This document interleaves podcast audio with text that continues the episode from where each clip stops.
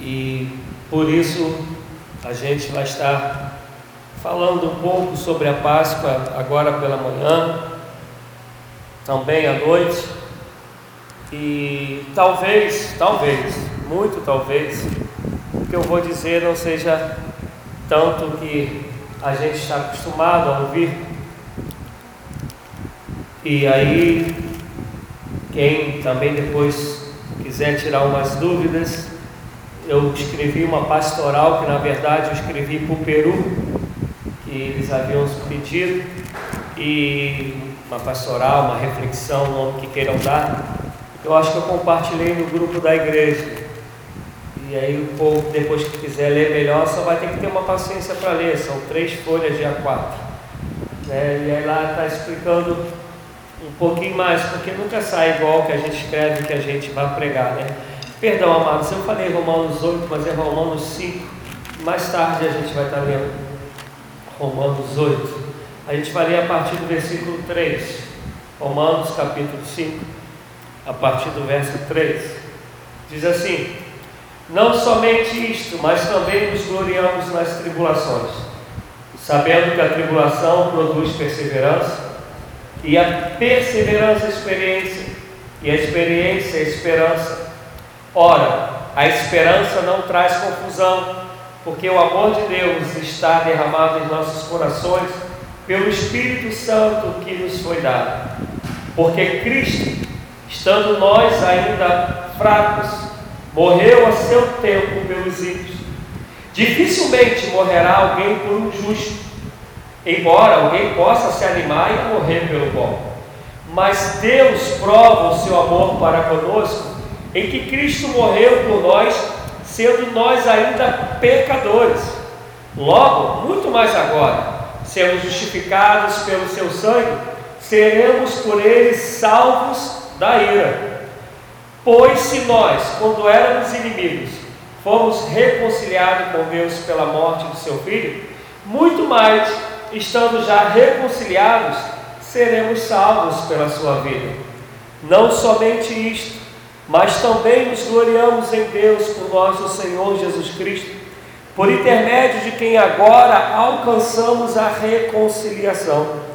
Pelo que, como por um homem entrou o pecado no mundo, e pelo pecado a morte, assim também a morte passou a todos os homens, porque todos pecaram.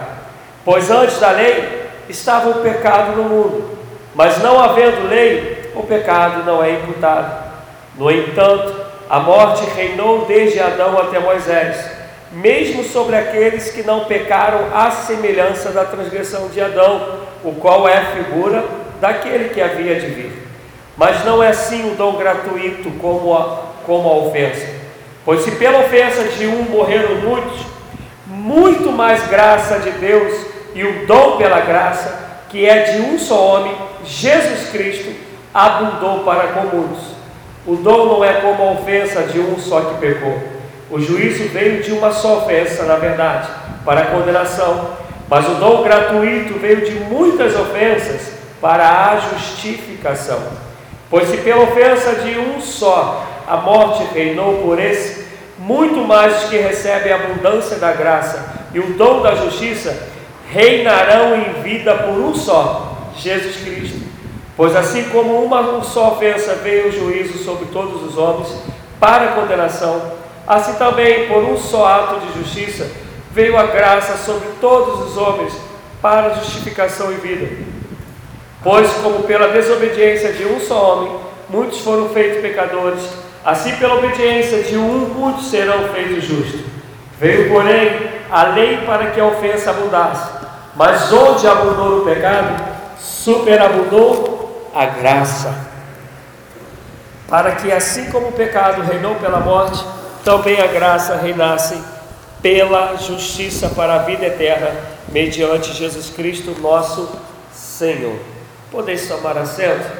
Pai, eu te louvo, tua palavra foi lida, e meu desejo, Senhor, é que o Senhor possa, por misericórdia e graça, fazer de mim um canal em favor do teu povo, em favor da tua igreja e que Deus, a, essa graça que superabunda, ela venha ser uma realidade inundando o nosso ser e abrindo o nosso entendimento nessa manhã, fazendo com que em nome de Jesus Cristo o teu nome seja glorificado. Amém. Amados, talvez vocês se perguntem, pastor, o que, esse texto tem a ver com a Páscoa? E nos foge muitas das vezes a noção do que de fato significou, significa a Páscoa em Jesus Cristo. Pela manhã, pelo jejum, o irmão Cláudio, ele pregando, ele usou a primeira Páscoa, a celebração da primeira Páscoa que está em Êxodo 12. E aí ele correu para Isaías 53, onde o profeta Isaías ele profetiza em forma de poema a vinda de Jesus Cristo.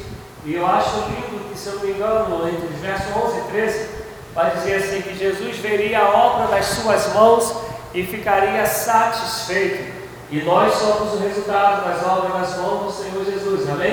Que Ele veio para todos aqueles que nele crê, nós somos esse resultado. E às vezes a gente não consegue entender isso. Jesus olha para nós e fica satisfeito. Ele fica, numa outra tradução, fala que ele se alegrará.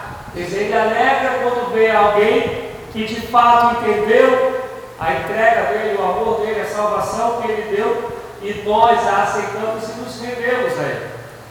E aí a gente vai ver o próprio Jesus em Marcos, em Mateus, em Lucas, é celebrando a ceia e no caso a última ceia. E isso acho lindo no ser humano, a parte das nossas emoções.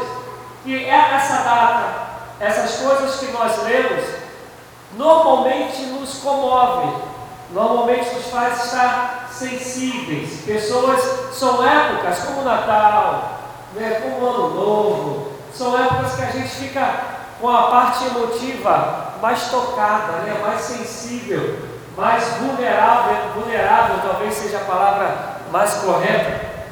E a gente se comove nessa data por lembrar de algo que Jesus Cristo fez em nosso favor, mas, mas, lamentavelmente, a gente não consegue celebrar de fato essa libertação todos os dias da nossa vida. Eu vou explicar o que eu quero dizer.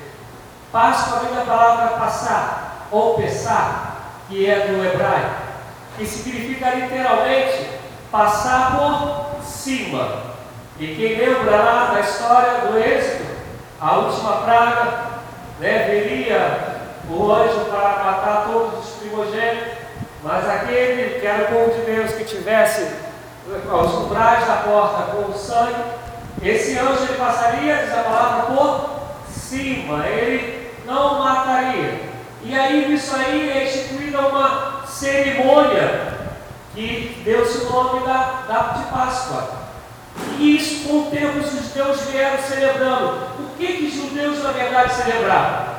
Eles celebravam a libertação do cativeiro, da escravidão do Egito, que Deus tinha dado através de Moisés para chegar a uma terra prometida.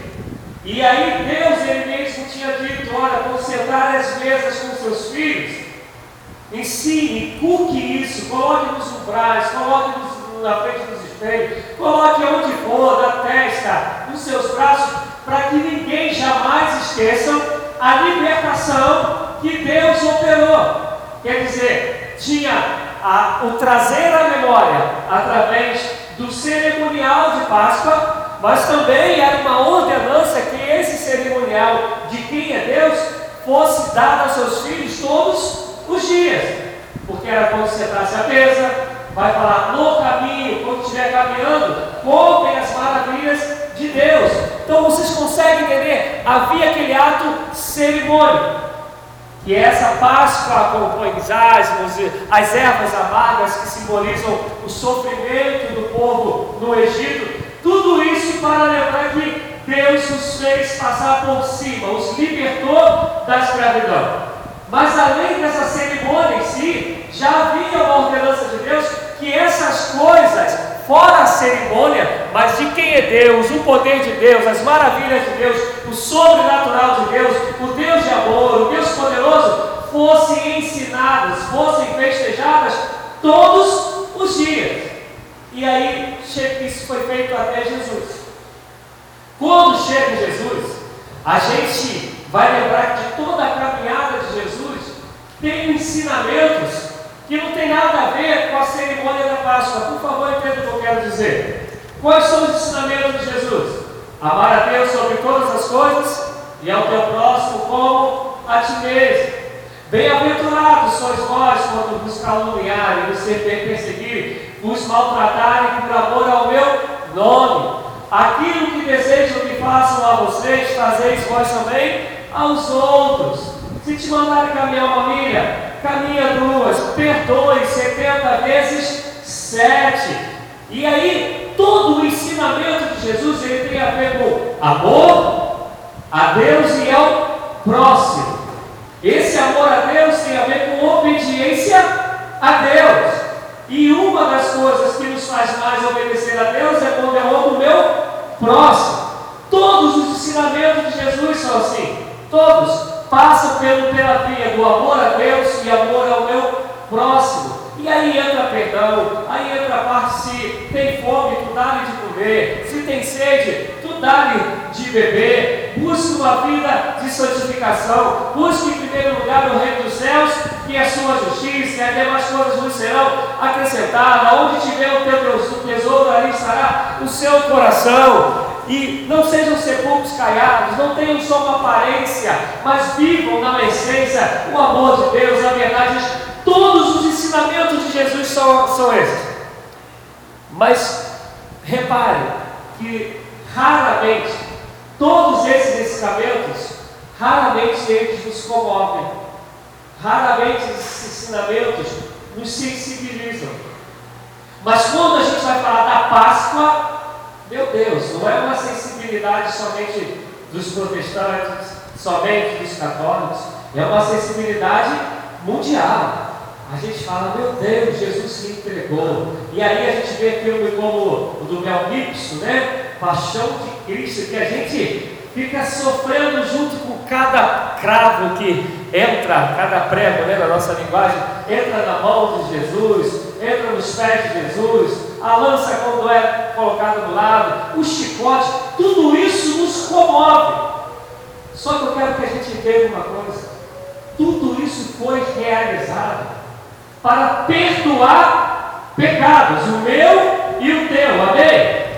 Que aqui onde a gente leu diz que como o pecado ele entrou por um homem, Adão, através de muitos sofrimentos, que foram esses sofrimentos de Jesus, a justiça vai superabundar sobre nós, porque onde abundou o pecado, superabundou a graça. A graça é favor e merecido. É o que o escritor que Paulo está dizendo aos Romanos.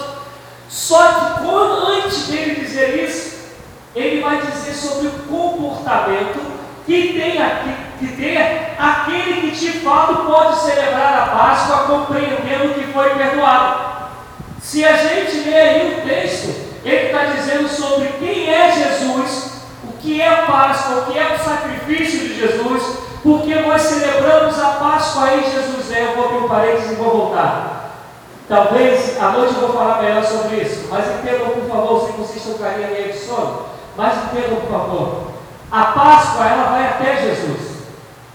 Em Jesus, muda-se a Páscoa. O que, que Jesus ordenou que nós devemos celebrar?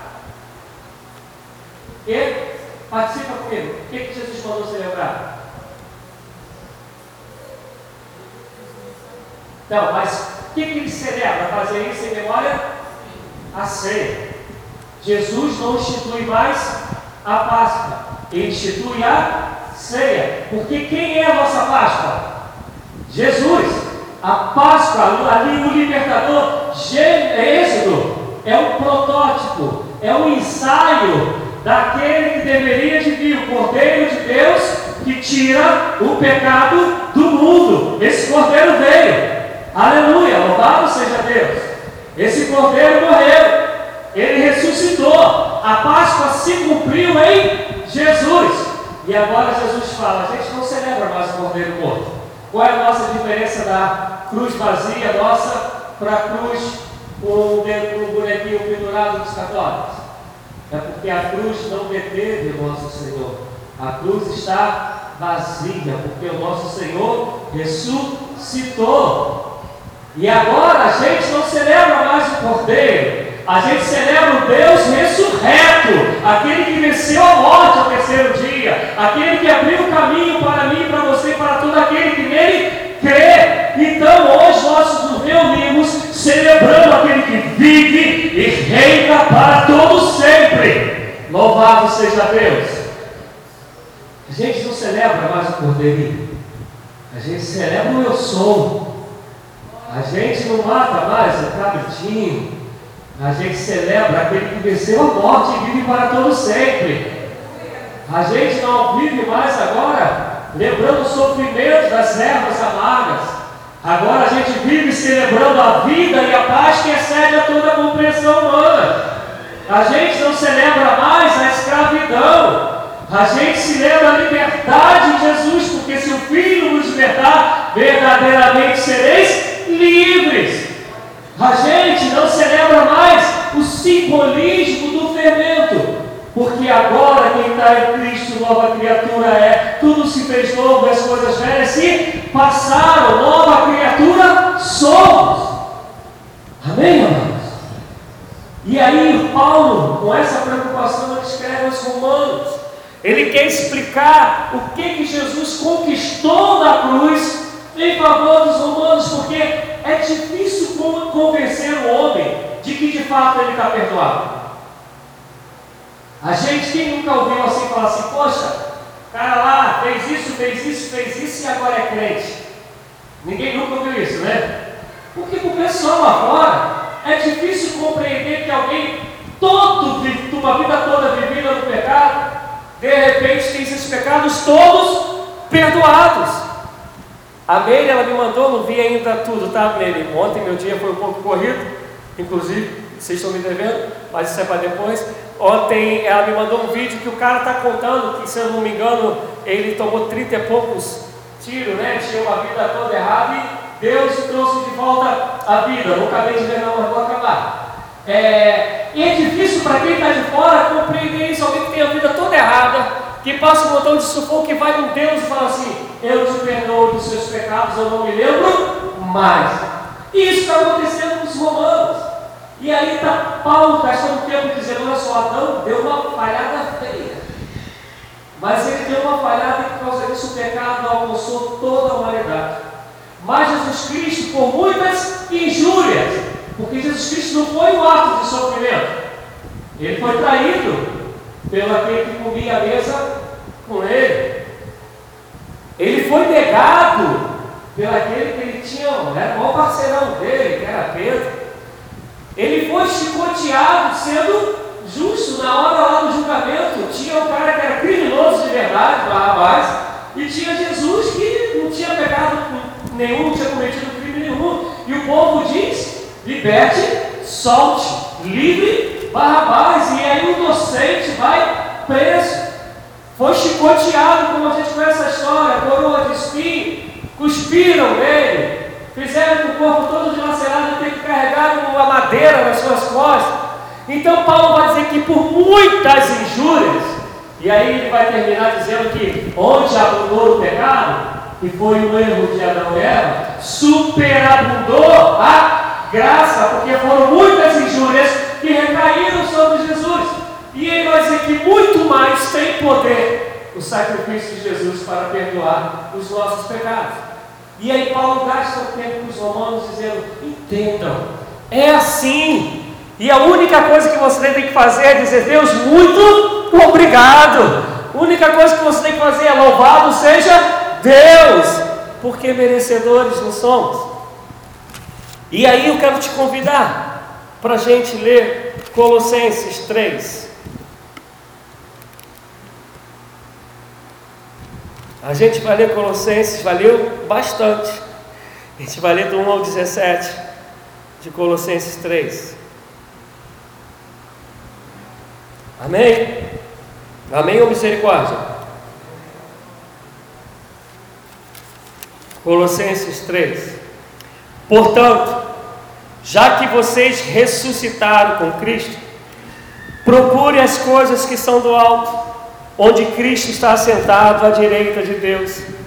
Mantenham o pensamento nas coisas do alto e não nas coisas terrenas, pois vocês morreram e agora a sua vida está escondida com Cristo em Deus. Quando Cristo, que é sua vida, for manifestado, então vocês também serão manifestados com Ele em glória. Assim, façam morrer tudo que pertence à natureza terrena de vocês: imoralidade sexual, impureza, paixão, desejos maus e a ganância, que é idolatria. É por causa dessas coisas que vem a ira de Deus sobre os que vivem na desobediência, as quais vocês praticaram no passado, quando costumavam viver nelas. Mas agora, abandone todas essas coisas: ira, indignação, maldade, maledicência e linguagem indecente no falar. Não mintam uns aos outros, visto que vocês já se despiram do velho homem com suas práticas e se desviaram do novo, o qual está sendo renovado em conhecimento, a imagem do seu Criador. Nessa nova vida já não há diferença entre grego e judeu, circunciso e incircunciso, bárbaro e cita, escravo e livre, mas Cristo é tudo e está em todos. Portanto, como povo escolhido de Deus, santo e amado, Revistam-se de profunda compaixão, bondade, humildade, mansidão e paciência. Suportem-se uns aos outros e perdoem as queixas que tiverem uns contra os outros. Perdoe como o Senhor lhes perdoou. Podemos repetir só essa parte aí? Só perdoe como Jesus nos perdoou? Um, dois, três. Misericórdia. Vamos tentar uma vez mais? Pô, é pequenininha a frase. Um, dois, três. Não, só perdoe como o Senhor lhe perdoou. Até a décima a gente vai ficar craque. Vamos lá. Um, dois, três. Desisto. Acima de tudo, porém, revistam-se do amor, que é o elo perfeito. Que a paz de Cristo seja juiz em seus corações, visto que vocês foram chamados a viver em paz como membros de um só corpo. E sejam agradecidos, e sejam agradecidos, perdoar, viver em comunhão, em unidade, cheio de paz, e sejam agradecidos. Habite ricamente em vocês a palavra de Cristo. Ensine e aconselhe uns aos outros com toda a sabedoria. E cantem salmos, hinos e cânticos espirituais com gratidão a Deus em seus corações. Tudo o que fizerem, seja em palavra ou em ação, façam-no em nome do Senhor Jesus, dando por meio dele graças a Deus Pai. Paulo ele é contemporâneo de Jesus. Eles tinham mais ou menos a mesma idade. Nós todos conhecemos a história de que Paulo não andou literalmente com Jesus fisicamente, ele não andou com Jesus. Né? A gente lembra que Jesus aparece para ele lá em Atos 9, né? caminho de Damasco. Mas quando a gente vai ler lá Paulo, Pedro, a gente vai ler o livro de Atos dos Apóstolos, a gente vai ver esses homens celebrando a ceia todo, celebrando a Páscoa a todo momento. É isso? Vamos lá, gente, Bíblia. Não, nós não vemos celebrando a Páscoa. O que nós vemos fazendo? Celebrando a ceia. Gente, Atos então, vai falar que eles se reuniam nas casas, nos templos, oravam, é, perseveraram na doutrina dos apóstolos no partido pão. Quando Paulo vai escrever em 1 Coríntios 11, o que Paulo está fazendo? Ele está falando sobre a ceia do Senhor. Quando vós vos ajunteis, não é para o bem, senão para o mal. Ele dá aquelas sulapadas bacanas que a gente conhece, quem conhece dá uma lá. Mas a gente vai ver o tempo todo quando eles se reúnem, eles se reúnem e o que eles celebram é a ceia. Toda vez que vos reunides, porque não é mais. É isso que eu quero deixar passar para vocês nessa manhã. Espero em Deus conseguir. Jesus disse: todas as vezes que vos reunir. E a gente tenta fazer aqui pelo menos domingo sim e domingo não. Porque todos os dias eu celebro aquele que foi e é a nossa Páscoa, que é Jesus Cristo, o autor e consumador da nossa fé. Porque a ressurreição de Jesus, ela foi uma vez só, naquele dia lá. Mas para nós, essa ressurreição acontece todos os dias para aqueles que creem em Jesus, para aqueles que abraçam Jesus. Em algum lugar nesse momento, Jesus está ressuscitando no coração de alguém que está entregando a vida a Ele em algum lugar do mundo. E nesse dia, Ele celebra essa Páscoa que aconteceu em Cristo, mas compreendendo que a partir de agora a promessa é outra. Qual é a promessa?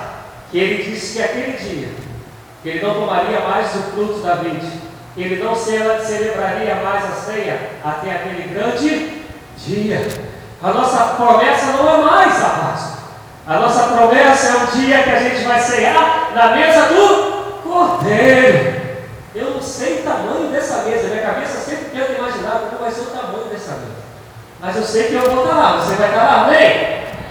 Mas por causa da Páscoa, porque Jesus morreu e ressuscitou no terceiro dia, por causa da Páscoa, há uma maneira de viver. Se a gente prestou atenção no texto está dizendo assim, se de fato Cristo morreu e hoje nós vivemos nele, ele em nós, se isso é verdade, se a gente compreende que o Cordeiro de Deus imolado se entregou, ninguém tirou a vida dele, ele se entregou aquele dia, se a gente compreende que ele venceu a morte, que nossos pecados estavam cravados nele, como diz Colossenses 2, na cruz cravado nele e riscado toda acusação que era contra nós. Se a gente compreende isso, a palavra de Jesus é: vai e não não peque mais, ele tem uma lista, ele traz uma lista aqui: imoralidade, lascívia, maledicência. A gente conhece a história, né? Ele vai falar de fofoca e aí, ele fala aquilo que não é mais para fazer se de fato a gente crê que Jesus morreu e ressuscitou. Mas também no mesmo texto ele fala que aquilo que é para fazer. E quando eu pedi para vocês para repetir assim, ó, é, perdoe uns aos outros. É porque uma das coisas mais difíceis para a gente é esse negócio. Na cruz, esse que é o cordeiro, ele disse assim: Pai, Perdoa-lhes porque não sabem o que fazem. Na cruz ele morre para perdoar o meu e o seu pecado. Romanos 5, toda acusação, toda injúria que era contra nós, terminou pelo sangue de Jesus. E aí, repetindo, onde abundou o pecado, superabundou a graça. Ele está perdoando o pecado de todo aquele que nele crê, mas ainda assim, ele faz uma oração sobre aqueles que estão ali pendurando na cruz sobre aqueles que foram canais para que ele tivesse sido pendurado no madeira e fala, Pai, perdoa-lhes porque não sabem o que fazem. Mas antes disso tudo acontecer, uma das coisas que ele fez, se nós de fato compreendermos quem é Jesus, que é a nossa Páscoa, ele vai dizer assim: perdoa 70 vezes 7. Ele vai em Mateus e conta a história, lá em Mateus 18. Tinha um cara com muito dinheiro, que era um rei, imperador, perdoa o pecado de alguém que devia muito dinheiro. Esse cara que devia muito dinheiro não perdoa quem deve um pouquinho.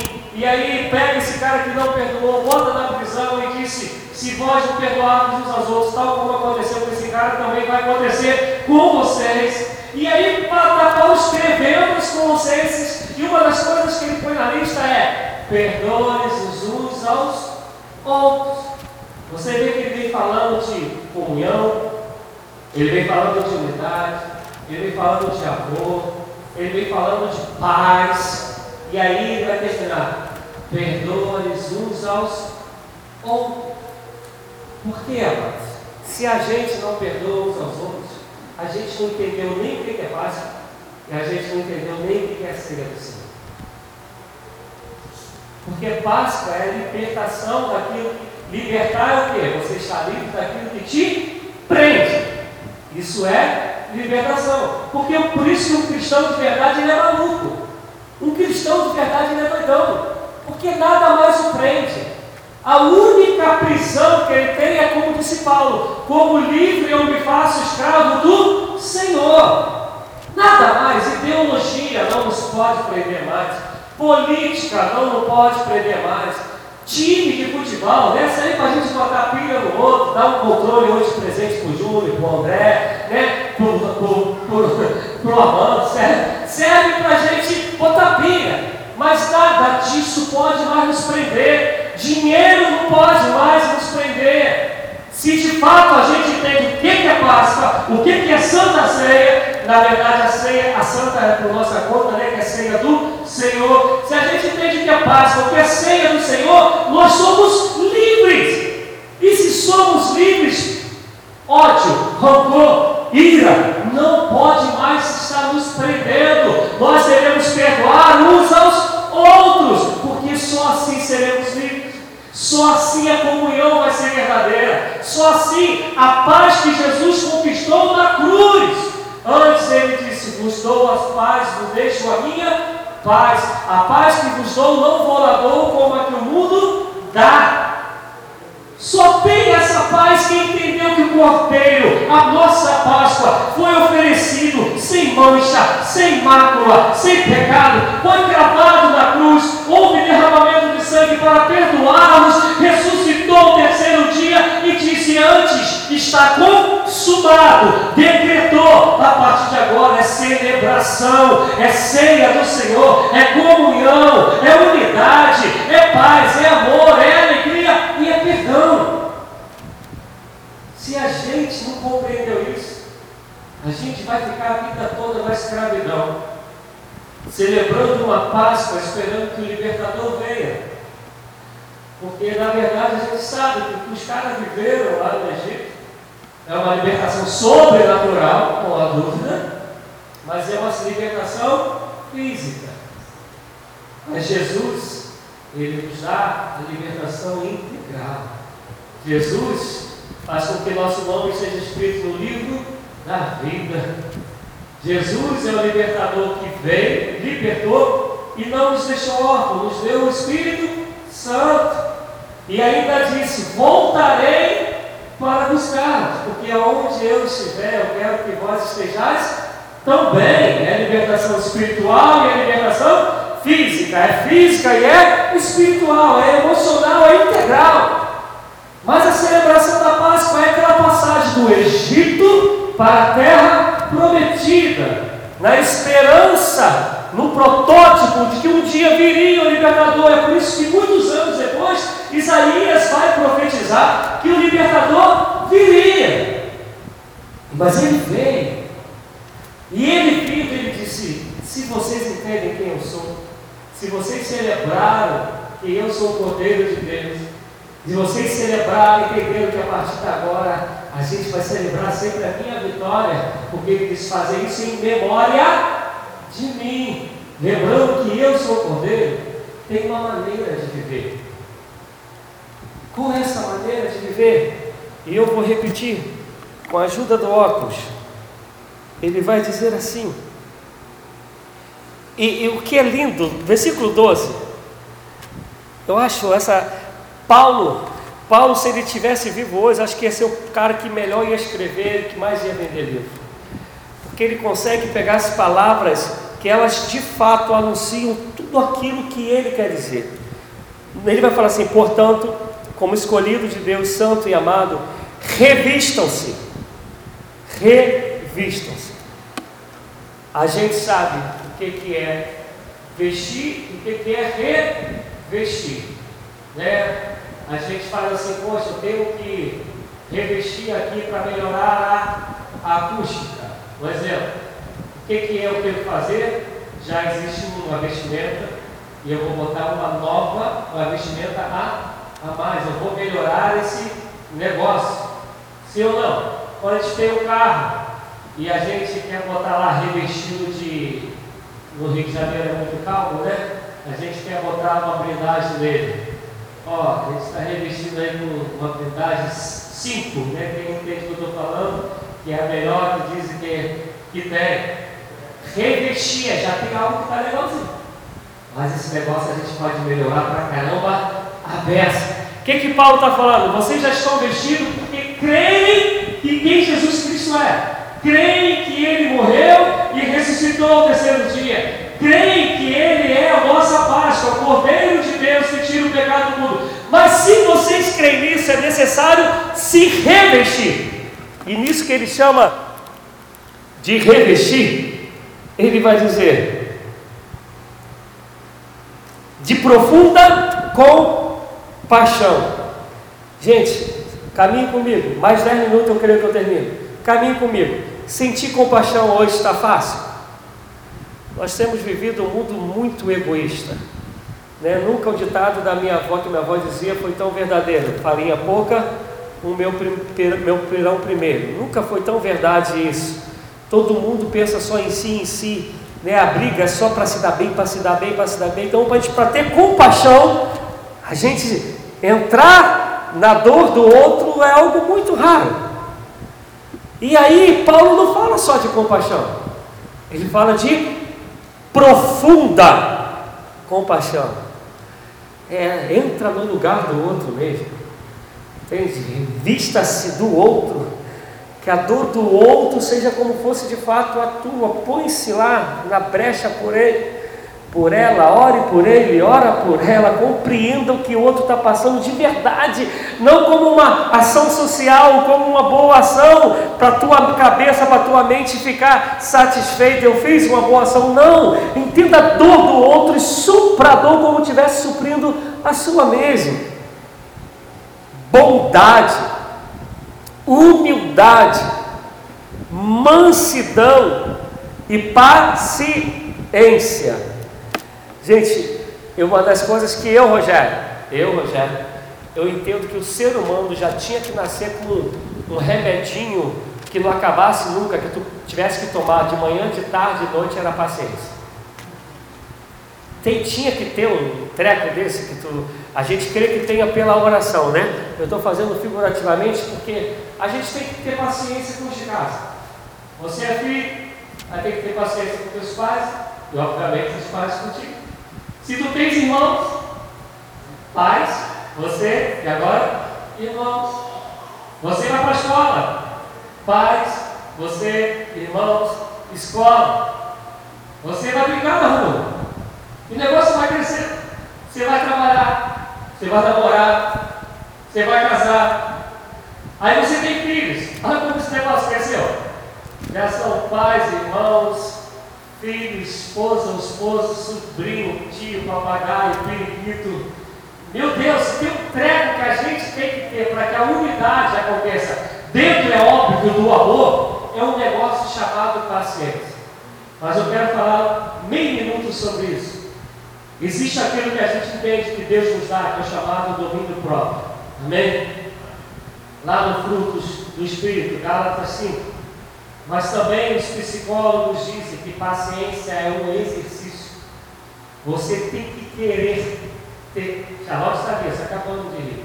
Né? Você tem que querer ter paciência. Porque se você não quiser, isso não acontece. Entenda uma pessoa calminha não é sinônimo de que ela seja paciente. Às vezes a gente vê a pessoa que parece que está doidona, né? Tão zen, galera, e fala, ah, isso aí é paciente toda a vida. E às vezes dentro dela tem um terremoto misturado com vulcão, com tufão, e tu faz ideia do tornado que está dentro dela. Não. Paciente é aquilo que Deus te traz paz. Paciência vem da raiz paz traz paz para suportar, para controlar, para saber o que vai dizer, como dizer e se deve dizer. E aí Paulo faz questão de falar assim: olha, se tu estás em Cristo, se você entendeu de fato o que é Páscoa, se você morreu nele para nascer nele, porque ele morreu a nossa morte, para que nós vivamos a vida dele. Você já está vestido, mas estando vestido, você tem que ser revestido. E a gente crente tem o costume de dizer, Senhor, me revista de poder. Alguém já orou assim, falando isso? Senhor, me revista de poder né? Felipe está assim com a cabeça, né? É, que a gente quer poder do Espírito, né? A gente quer essas coisas, mas a gente não consegue compreender que o verdadeiro poder é isso aqui. Porque isso aqui tem a ver comigo, com a minha renúncia, com o meu querer. Sou eu que me revisto comigo e com Deus. A manifestação do poder de Deus é Deus.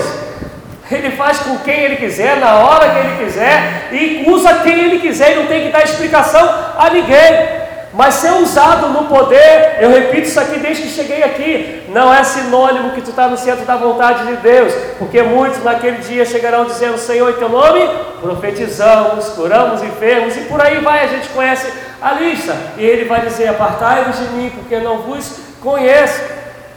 Agora, o verdadeiro poder é quando eu me revesti desse Deus que eu, vi, que eu creio que morreu na cruz, desse Deus que eu creio que é a minha celebração, a minha Páscoa concluída e que me abriu a porta agora para ser. Mas ele não acaba nisso. Ele vai dizer: suporte-se uns aos outros e perdoem as queixas que tiverem uns com os outros. Suportar, eu já expliquei isso aqui algumas vezes. Suportar do grego é servir de suporte.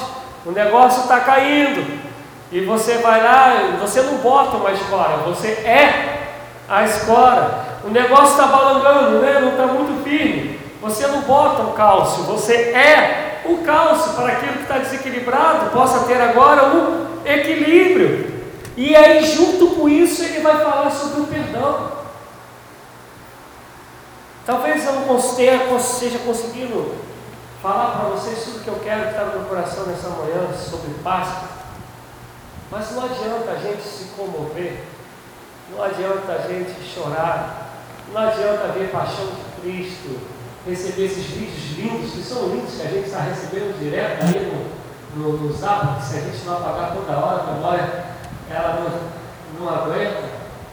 Não adianta isso se a gente não compreender o que o Cordeiro de Deus conquistou de fato na cruz do madeiro se a gente não compreender de que serviu o sofrimento de Jesus, a caminhada dele até o Gólgota, o ele está preso lá e o pessoal fazendo chacota de sua cara, o ele inspirar e dizer está consumado, e dizer Pai, perdoa-os porque não sabem o que faz.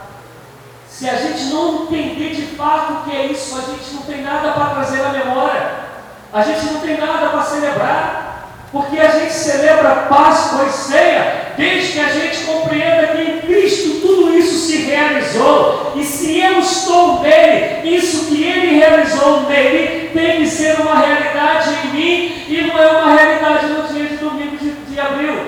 É uma realidade todos os dias da minha vida, porque agora eu celebro a Cristo todos os dias. Porque nós cristãos, eu sei que às vezes essas coisas que eu falo, ela impacta um pouco vocês, nós cristãos não vivemos as datas.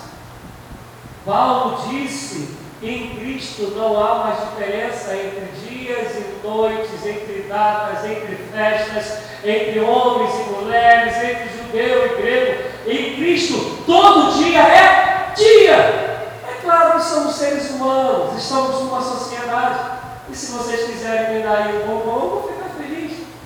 Ele não gosta desse negócio. Ele pode ter exceções, né? mas via regra. Me convidar para comer uma canjica com amendoim em cima, delícia, maravilha de Deus, aleluia. Né?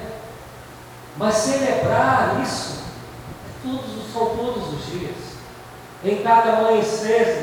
O cara falou aqui que era eu pudesse estar toda manhã na casa do Senhor com os irmãos, celebrando a Deus. Agora, para que serve essa data que a gente celebra de verdade, que a gente não vai ver os discípulos celebrando? Se a gente vai celebrar no contexto que a gente está, aproveita para mostrar com o teu testemunho quem é Jesus. Quem é o Cordeiro de Deus que tira o pecado do mundo. Aproveite essa possibilidade para dizer: olha, em Ele se consumou todas as coisas, porque a morte não deteve. Ele morreu e ressuscitou ao terceiro dia e perdoou o pecado de todo aquele que nele crê, independente do que tu faças. Celebre, anuncie, vá para sua casa, para sua família e diz: Olha, Jesus de fato é a Páscoa, ele é o Cordeiro de Deus, porque só Ele é o mediador, só Ele tira o pecado, só Ele é o libertador, não tem mais ninguém. Isso é o chamado para a gente. E a gente precisa, em nome de Jesus, compreender, celebrar a Cristo. Não é Natal, não é paz, não é no caso da metodista que é do coração aquecido. É também isso. Mas não é isso, é também. É a vida. Porque se vocês repararem nas passagens que nós lemos, nós vamos pegar Paulo, ele usando os símbolos da Páscoa. Jesus é o Cordeiro. Não é isso que ele está falando? É o que perdoou o pecado. Ele usa todos os símbolos da Páscoa para poder falar o que ele quer de fato dizer.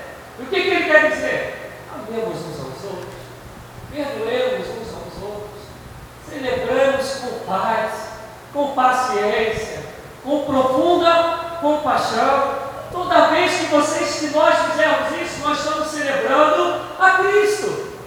E não é isso que a gente veio fazer aqui, amém? Não é por isso que ele morreu e a gente se alegra porque ele ressuscitou no terceiro dia. É para celebrar. Sabe, amados, eu gosto, dando isso aqui. Eu gosto de toda igreja que eu pastorei, eu faço isso. Eu gosto de um dia de Páscoa, um domingo como hoje, é, conseguir mesmo um pedaço de cordeiro, eu consegui as ervas amargas, a minha filha já está anestesiada com isso, está acostumada com isso. Né? Mas para ser algo didático, para lembrar o que significa de fato a Páscoa. Para mostrar tudo o que aconteceu naquela época. Né? Por que, Jesus mandou, por que Deus mandou comer ervas amargas? Porque simbolizava o sofrimento da escravidão ali no Egito. Porque pão sem fermento?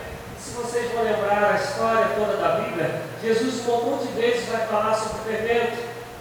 Porque fermento ele está falando que é aquilo que altera o original, que modifica, que contamina no sentido de tirar a, aquilo que é raiz, que é, que é a coisa mesmo do original.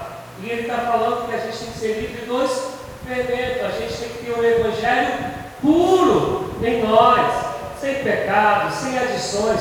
Por isso que eu sempre prego aqui: Jesus nos basta, Jesus é o suficiente. Então tem todo um simbolismo, mas a gente não compreende esse simbolismo, a ponto de entender que em Jesus Cristo ele disse: está consumado, peretes, acabou. Agora, se você quer celebrar, viva sendo imitador de Cristo viva, cumprindo-se, revestindo daquilo que é a esperança dele para as nossas vidas. Porque essa é a melhor maneira da gente celebrar. E isso é tão forte, e sendo repetitivo, quando ele fala da Santa da, quando ele fala da ceia que a gente vai celebrar agora, ele não fala que é para fazer de vez em quando.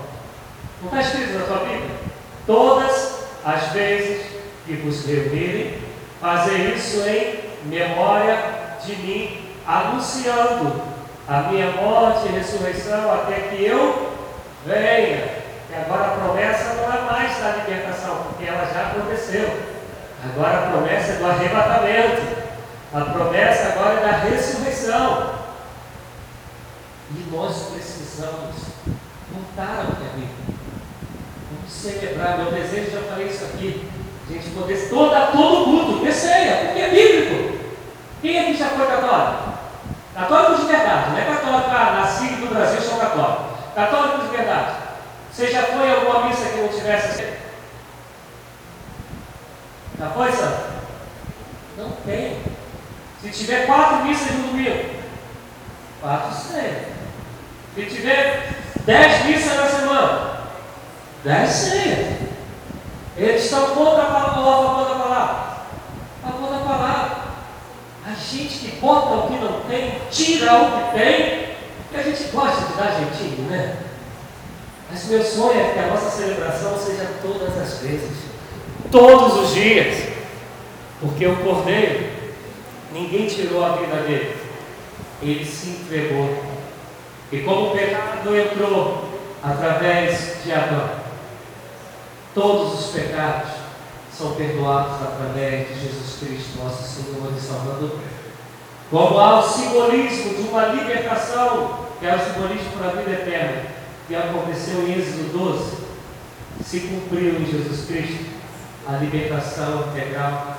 Por isso que ele diz que ele não vê mais os seus rostinhos, as suas roupinhas como a minha. Ele agora ele vê o coração. Por isso que não é mais uma cena, um cumprimento cerimonial, mas é uma vida de coração quebrantado e contrito. É uma vida de entrega, é uma vida de adoração. É por isso que ele vai dizer que eu busco os verdadeiros adoradores que adorem ao Pai em espírito e em verdade. Tem mais a ver com cerimônia. Esses dias, eu acho que foi um estudo aqui, eu pregando, no lembro. Acho que foi pregando, eu falei de liturgia. Quem vai na Assembleia de Deus tem uma liturgia. Às vezes a própria metodista tem um montão de liturgia, embora a gente tenha uma aqui canonicamente é padrão. Você vai na Batista, tem outra liturgia. Mas a Bíblia nunca ensinou a liturgia. A Bíblia ensinou a adoração. Quebrando o teu coração. Se humilhe. Seja grato. Esteja contente. Cante com cântico novo. Entrega-se totalmente. Essa é a adoração. Cerimônia é aquilo que a gente bota para ficar mais legalzinho, organizado, bonitinho. Senão a gente também extrapola, como era o pessoal lá de 1 Coríntios, né? Vira uma balbúrdia, então a gente tem que organizar. Mas se teu coração for de verdadeiro adorador, ele não te encontra, porque ele busca os verdadeiros adoradores. Se tem os verdadeiros, é porque tem os falsos. Matemática, é lógica. O meu desejo é que nós celebremos o Senhor ressurreto, o Cordeiro imolado, aquele que a morte não pôde deter. E Paulo vai dizer: onde está a morte, a sua vitória? Onde está o morto, o seu aguilhão? Tragada foi a morte na vitória de Cristo Jesus. Amém, meus amados? Amém? Não confundi muito vocês, não, né? Eu sei que a gente tem uma tradição forte. A cultura, ela faz assim. Não estou falando para ninguém deixar de celebrar Páscoa, não é isso. O que eu estou dizendo é para que a gente entenda de fato o que, que significa a morte e ressurreição de Jesus Cristo. Porque Paulo ele vai afirmar que a nossa Páscoa é Cristo. E esse Cristo não é o Cordeiro morto. Esse Cristo, esse, essa Páscoa é o Cristo ressurreto. Porque não somente a cruz, mas a tumba, ela está vazia. Eu lembro de, eu sei que aqui já ouviu falar no pastor Josué Irion. Irion é um cara que ele foi da Jogum, ele mora, procura na internet, Josué Irion, é um brasileiro que hoje não fala quase nada de português, mas ele foi da Jogum, ele tem muitas coisas engraçadas que ele conta, e ele fala que quando ele era da Jogum, ele colocava melancias, ele ia para a plantação e colocava melancias numa estaca e ele ficava pregando para as melancias. Esse Josué Erion, entre algumas coisas, ele tem uma medalha dos Estados Unidos. Fizeram uma homenagem agora a Billy Graham, depois que morreu. Josué Erion, enquanto vivo, ainda está vivo. Mas hoje ele, ele nunca foi um cara de mídia, então ele não é muito falar. Ele ganhou uma medalha dos Estados Unidos que só os presidentes, alguém diz ministros, ganham. É uma medalha que você não precisa de passaporte para lugar nenhum. Você tem acesso livre a tudo quanto é lugar. Mas ele conta que ele, onde ele está, ele prega. E ele sempre diz que ele foi muito rápido para pregar. Deu mole, sentou do lado dele e ele evangelizava. E ele disse que uma vez ele estava saindo de uma conferência e passou em frente a uma mesquita e entrou um muçulmano e sentou ao seu lado. E ele falou assim, ele conta na história, foi a primeira vez que alguém foi mais rápido do que eu. Ele disse que ele estava esperando o muçulmano sentar, mas antes do muçulmano sentar, o muçulmano já estava falando de Maomé para ele. Ele foi ele, primeira vez que alguém foi mais rápido do que ele. E aí ele falou que ele fez um acordo com, com o muçulmano. Ele falou: Você vai falar de Maomé, você vai falar de Buda, de quem você quiser. E eu, você vai falar cinco minutos. E eu só vou te fazer três perguntas. Eu não vou lembrar as três perguntas, tá?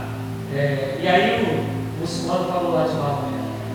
Aí ele falou assim: Olha, você falou tudo isso de Maomé. Mas se você hoje, se eu pegar você e nós dois formos juntos, lá aí fala o nome do lugar onde Maomé está tá enterrado, vai estar tá lá, né? Aqui Jales, Maomé. Aí o, o, o muçulmano, não.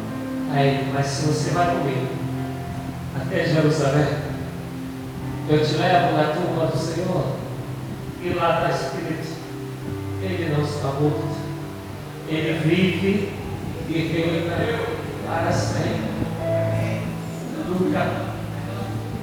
Ele vive e reina para sempre, por amor a mim e por amor a você. Essa é a mensagem da cruz. A cruz não deteve o nosso Senhor. Ele vive e reina. Senhor, muito obrigado obrigado o Senhor seu Deus não teve como usurpação ser igual a Deus. Antes se humilhou, se fazendo em forma de homem. Como homem, Senhor, Senhor se fez servo. Como servo, Senhor, por amor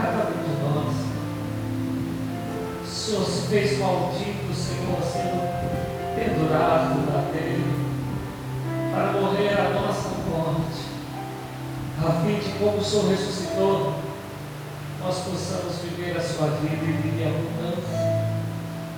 Porque nós cremos que o Senhor nosso Deus te deu o nome, está acima de todos os nomes. Para que ao teu nome, Jesus, dobre todos os joelhos dos céus, na terra e debaixo da terra e que toda língua possa proclamar, proclamar, confessar que só Jesus Cristo é o Senhor. Muito obrigado, Senhor. Muito obrigado porque Jesus Cristo se fez cordeiro. Muito obrigado porque Ele morreu no nosso lugar. Muito obrigado porque o castigo que nos traz, nos traz abaixo estava sobre Ele e por suas pisaduras nós fomos sarados. Muito obrigado, Senhor, porque Ele vive e reina para sempre. E nós nele nos tornamos imortais. Porque um dia temos que nos encontraremos. E quão maravilhoso, glorioso, grandioso será esse dia. Muito obrigado, Pai. Nós celebramos a hoje, amanhã, depois da manhã e sempre. Louvado seja o teu nome. Aleluia. Aleluia. Eu te convido